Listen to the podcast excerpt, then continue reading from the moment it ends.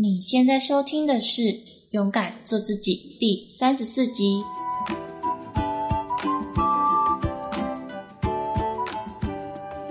今天这一集我要做的是我自己的第一季 Q One 季度回顾与反思检讨。那为什么我会想要做这一集呢？其实我认为所有的学习成长都是这样子的。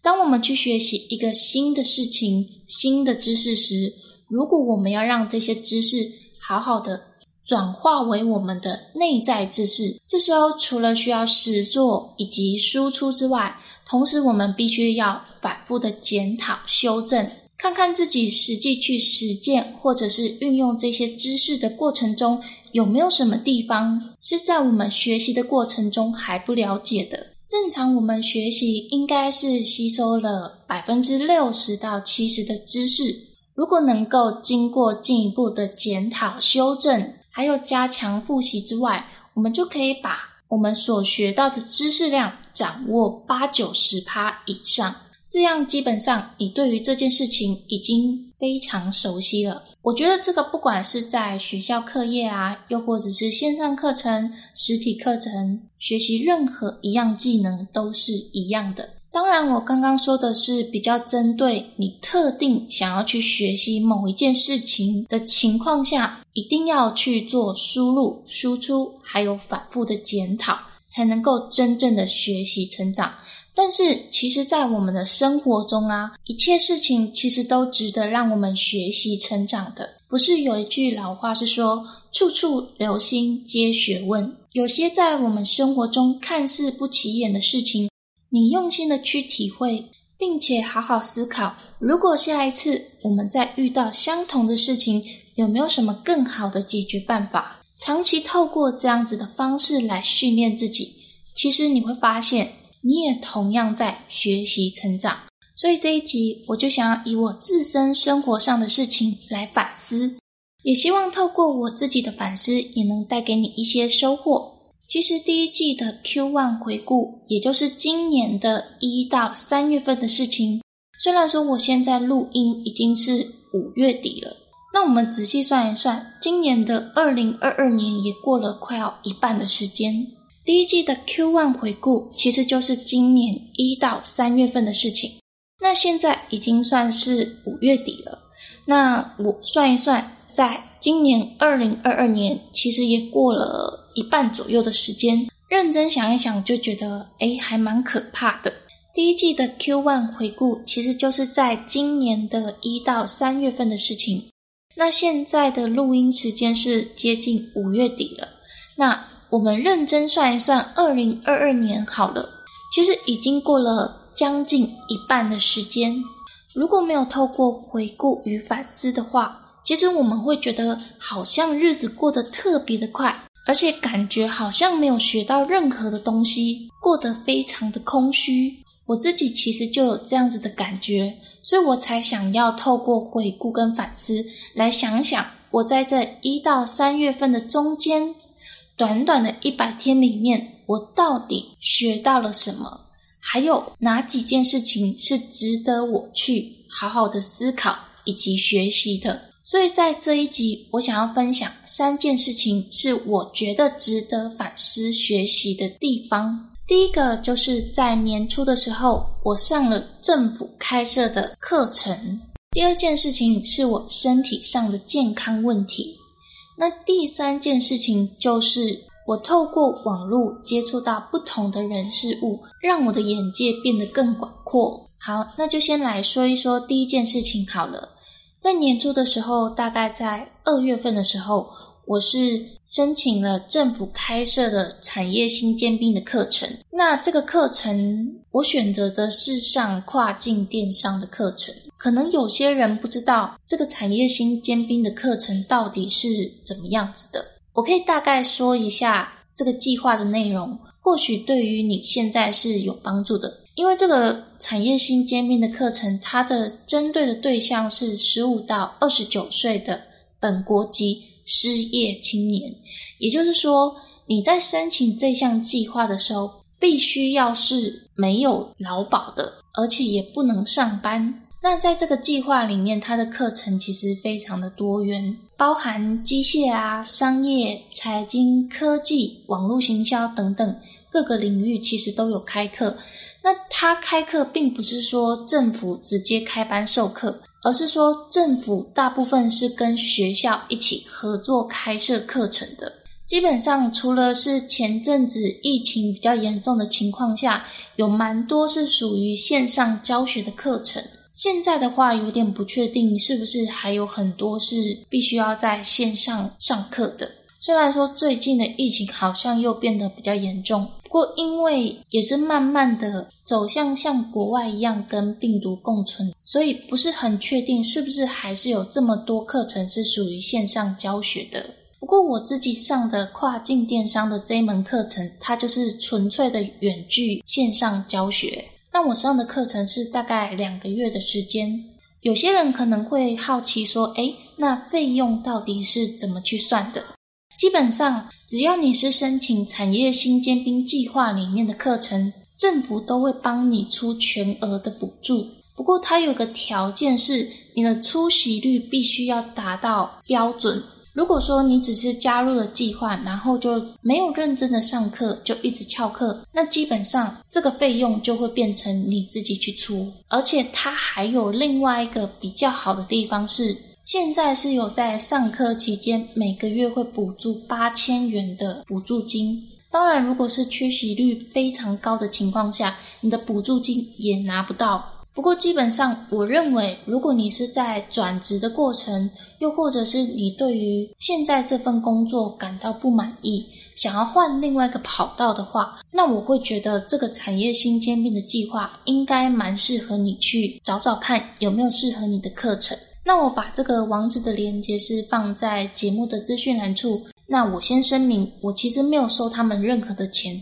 只是我觉得政府的这项计划真的是非常的好。但是真正知道这项讯息的人其实也没有特别的多，所以如果你真的有需要而且有兴趣的话，就可以去了解看看。那我先说一说我自己上的跨境电商这个课程好了。其实，在当时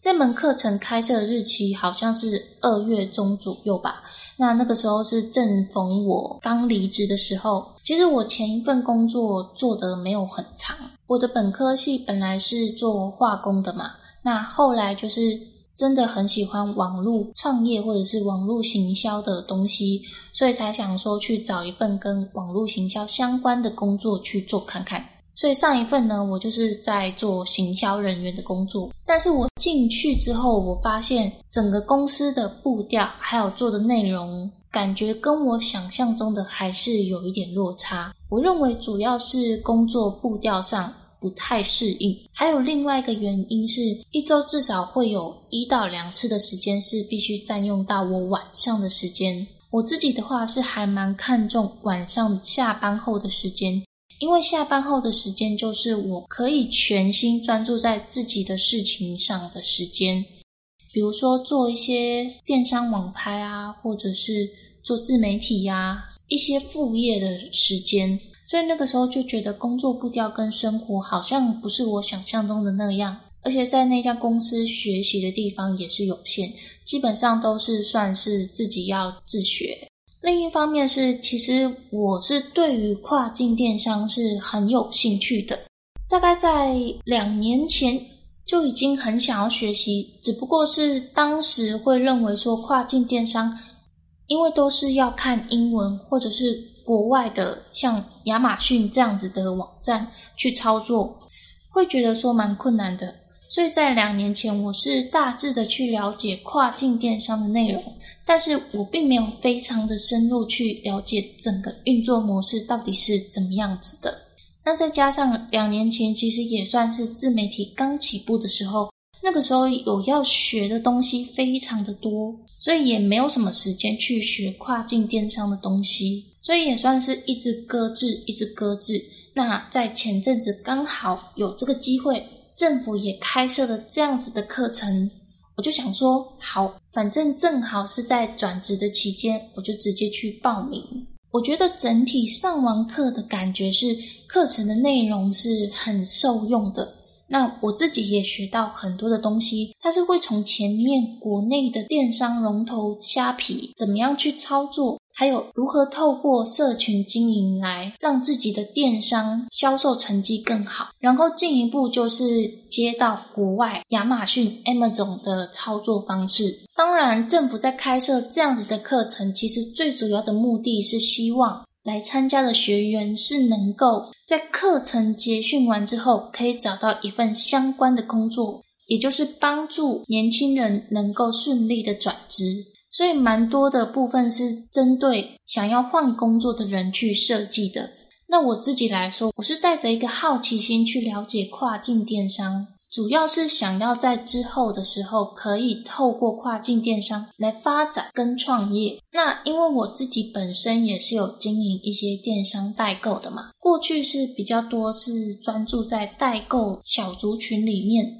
虾皮啊、雅虎这种第三方的电商平台就比较少花心思去经营。所以在上完这堂课之后，本来前阵子是有想说再多花一点心思去经营电商。不过也是因为有一些我自己的私人事情，所以导致我最近也是在好好的思考，我是不是要去多花一点心思去经营我的虾皮电商。那这个部分算是题外话。不过就是我针对这个上课的过程中，我想分享的是，其实我在上课的时候，我有观察过每一个来上课的学员，虽然说大家都是线上上课的。但是有的时候老师会问一些问题，然后请学生互动。那在互动的过程中，就可以发现一些事情。我觉得这些事情也是值得你们去好好思考一下。其实跟我同期来学习的学员大概是有四十位左右吧。那起初在第一堂课或者是第一周、第二周的时候，哦，我们的上课时间是两个月的期间。所以大概是有八九周左右的时间。那在起初的前一周或第二周的时候，大概有二十几位的学生都非常认真的上课。那因为我们每一堂课基本上都会有一个作业，那在上课的过程中，老师也都会和学生互动。所以从互动还有缴交作业的情况来看，前面平均就是二十几位的学生是非常认真的在上课。但是，一直到后面，大概是在第四周还是第五周，就是整个课程的一半的时候，人数就变成大概只有七到八位的学生是有认真在学习的。那再到后面的话，就大概只有四到五位的学生。所以算一算，会有将近三十几位的学生，到后来是属于潜水者的角色。也就是说，来上课点名之后，是作业不交。然后上课也不会和老师互动，那因为是属于线上课程，所以我们一天之中是会点名四次，早上的上课跟下课，还有下午的上课跟下课。所以这三十几位的潜水者，就是在上下课点名的时候一定会出现。如果是一个潜水者的话，你觉得他们会从课程中学到什么吗？我认为是根本学不到任何的东西，所以有的时候我就会在思考，他们来上课的目的到底是什么？如果今天我们要来上课的目的是为了要政府每月补助的那八千块钱，那我觉得虽然你的目的是有达到，但是八千块钱其实真的没有很多。两个月的时间在外面工作上班的话，也可以赚进至少六万元以上的收入。如果只是靠政府补助的话，也只有一万六。所以我觉得，如果是为了要政府的补助，那就是真的蛮奇怪的。这两个月的时间是确定不能够上班的，因为是不能有劳健保的，所以不太可能会有同时上班跟同时要补助的情况。所以，如果是在政府的补助计划里面当一个潜水者的话，不交作业也不跟老师互动，这个学习效率一定不会很好。那如果你真的是当一个潜水者的话，你同时做另外一件真正有意义的事情，那我就觉得当一个潜水者并没有什么关系。可是如果不是的话，就只是单纯当一个潜水者。我就认为这完完全全就是在浪费时间。其实聪明的我们应该都知道，每一个人的生命时间都是有限的。或许有的人可以活得比较长寿，那他的生命时间就会比较长。可是我们每一个人怎么可能知道我们未来会活到几岁呢？所以不如去好好珍惜我们现有的时间。所以在今天，我们选择做任何一件事情，做任何决定，我们都必须要想一想：当我今天做了这件事情，跟做了这个决定之后，我的目的是什么？我有没有达到我想要的目的？那我们真的去做这件事情，是真的对我有意义吗？很多时候，我们总是认为金钱才是最重要的。其实，我认为时间反而会比金钱还要来的重要。当然，如果你能够有时间又有金钱的话，也是最好的。只不过，我觉得时间远比金钱来的重要。因为时间流逝的时候，我们是没有办法回头再把我们这些浪费的时间给拿回来。但是，如果我们今天失去了金钱，我们还是可以用我们自己的方法把金钱给赚回来。所以，这也就是为什么我是非常极度重视时间跟效率的人。那也正因为这样子，我会觉得，如果我们要有效的利用时间，那我们就必须要先了解自己是什么样子的人，知道自己喜欢什么，这样子你在做任何决定的时候，才能明白为什么你要这么做。那当然，这也是为什么我开始分享生产力知识啊、时间管理呀，还有把节目取名为“勇敢做自己”的原因。认识自己，找到喜欢的、热爱的事情，然后再运用有效的时间管理能力。实现自己想要的人生，这算是我自己的中心思想，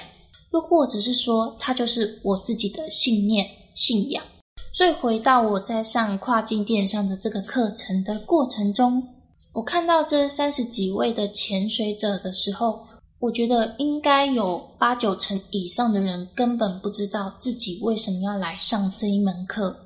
那我就觉得来上课真的浪费了很多的资源。跟自己的时间，但其实你想要达成的目的有很多种，不管是你想要学习课程上的知识，又或者是可以和老师多问问问题，看看自己过去在执行电商的过程中遇到什么样的问题，就赶快问。那又或者是我在课程中有认识到另外一位朋友，他来上课的目的就是希望能够多交朋友。整个课程结束之后。我发现他是在整个课程中是发言最多的一位，也是比较常跟老师、学生一起互动。那现在我跟那位同学也是朋友，有的时候也会互相交流联络。那我就觉得他的目的就达到了。所以透过这件事情，我想要告诉大家的是：我们选择做任何一件事情，都要清楚明白我做这件事情的目的在哪里。带着目的性去做任何事情，就不会浪费掉我们人生中最宝贵的每一分每一秒。那第二件事情呢，就是我自己身体健康上的问题。其实，在五月初的时候，第三十一集有针对我自己健康的问题和大家讲过了。那现在是五月底，五月初还处于一种需要去吃药跟复健的状态。现在已经五月底，基本上我自己的身体状况是已经康复了。只不过有的时候吃饭还是会尽量让自己是站着吃，那也不会经常坐在椅子上，因为我怕如果我又坐很久的话，可能刚康复的地方又开始发炎疼痛，而且那种坐立难安啊，又或者是吃药之后的副作用都是非常的难受。所以我很不希望再回到那一阵子的情况。但当然，在这里我也非常的谢谢每一位关心我的家人跟朋友。虽然说大部分的事情是在第三十一集有跟大家讲过了，不过在这里我还是想要跟大家说，健康真的很重要，它是一件不可以被耽搁的事情。当然，如果说在我们刚开始感觉到身体不适或者是不舒服的时候，可能可以吃一些普拿疼之类的药，又或者是让自己的身体休息一阵子，看看适当的休息之后，或者是吃药之后有没有好转。如果真的没有好转的时候，建议一定要去看医生，千万不要像我一样拖了两到三个月的时间才觉得真的受不了而去看医生，而且当时的情况就已经比刚开始更加的严重。甚至是影响到我做任何事情的效率跟心情，所以我会觉得，如果你发现你经过大约一两周的时间还没有好转的时候，可能就要注意了。而且在这几个月的过程中，我自己是认为还有另外一个不好的地方，就是如果我们身体的疼痛很剧烈的时候，我们很容易会有悲观的想法，所以对于任何事情，我们比较没有期待感跟动力去做。那这是我自己的亲身经历，希望大家不要像我一样，然后身体都可以健健康康的。好，那第三件事情就是接触到不同的人事物，反而让我自己的眼界开阔，更加的了解自己。其实这件事情跟上一集第三十三集的了解人格特质是有关的。那如果你还没有收听过三十三集的人格特质测验的话，那我大致讲一下。这个测验主要是 DISC 马斯洛人类行为模式测验。如果说你想要更加了解你自己，然后找到自己适合的工作步调跟适合的工作，那你就可以回到那一集收听，或者是在我的节目资讯栏处领取 DISC 人格测验跟分析结果。整个测验大概是会花五到十分钟的时间，就能够知道你所属于的人格特质是什么，然后你可以适合的工作大概是怎么样子的。那其实会知道这个 DISC 测验，也是因为我在网络上找寻采访者的时候，认识到就之后在我的 IG 上会有她的人物专访。但其实她是一个非常阳光开朗的女生，我跟她聊得非常的合。我们总共见面三次吧。从第一次我就跟她聊得非常的合，她跟我的年纪是一样的，我们都是同年出生的。那也正因为认识他，所以在第一次见面的时候，他就帮我做了一个 DISC 的人格测验。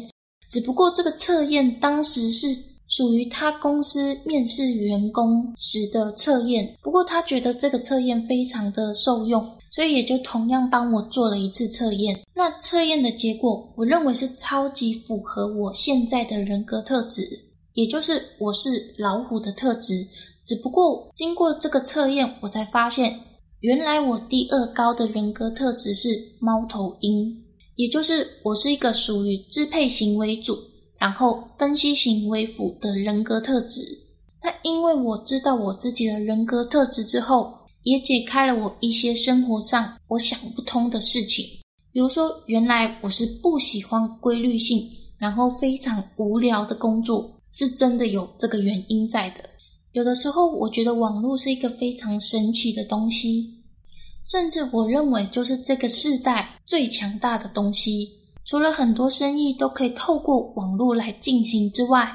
你还可以结交到全世界的人。甚至是你从来没有见过面的人，